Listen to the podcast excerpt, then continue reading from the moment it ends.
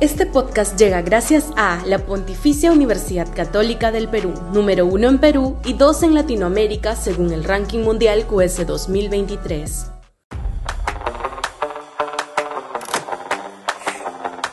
Revolución capitalista. Sudaca, Perú. Buen periodismo. Otro país sería el Perú si hubieran tomado la no arruinar las negociaciones de Conga, que ya estaban a punto de cerrarse y proceder a su operación. Otro sería el destino de los 23 proyectos mineros hoy paralizados. Otra sería nuestra realidad socioconflictiva si Toledo no claudicaba en el Arequipazo en la entrega en concesión de Gaza y Ejesur. El último informe del IPE sobre la realidad minera es desolador. Si sumamos la conflictividad social y la tramitología como factores de estorbo de la actividad minera, entre el 2008 y el 2022 se dejaron de recaudar más de 120 mil millones de soles y la cartera de inversiones mineras estancadas al 2023 asciende a casi 30 mil millones de dólares, lo que en términos del PBI ha supuesto una pérdida de casi 700 mil millones de soles. Se han dejado de generar 541 mil empleos adicionales al año y con estos resultados se estima que el crecimiento del PBI entre el 2008 y el 2022 pudo haber sido de 4,7% en lugar del 3,9% observado. Habría 1.7 millones de menos pobres en el Perú si esto se hubiera plasmado en la realidad. Solo entre la mitología ambiental, los plazos de demora pueden ser de hasta 6 o 7 años.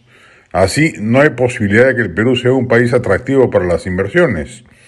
Hay que tener cero tolerancia al daño ambiental y si se produce ser muy severo en las indemnizaciones pero lo que sucede en el Perú ya es boicot a la inversión privada más importante del país, la misma que ayudaría a adquirir una dinámica de crecimiento económico que nos podría enrumbar hacia la senda del desarrollo. Hay muchas reformas institucionales pendientes por desplegar en el Perú, seguridad ciudadana, salud y educación públicas, regionalización, reforma del Estado, etc. Pero la matriz rocosa sobre la que tales reformas deben discurrir es sobre la puesta en marcha de una revolución capitalista de segunda generación que se monta encima de la que se inició en los 90 y que quedó inconclusa por hoy gracias del propio Fujimori y su afán politiquero e inconstitucional de querer reelegirse por segunda vez. La inversión minera en particular es piedra de toque de esa revolución capitalista.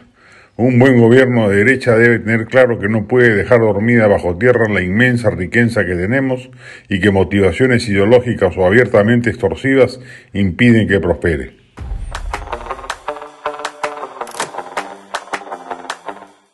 Este podcast llega gracias a la Pontificia Universidad Católica del Perú, número uno en Perú y dos en Latinoamérica según el ranking mundial QS 2023.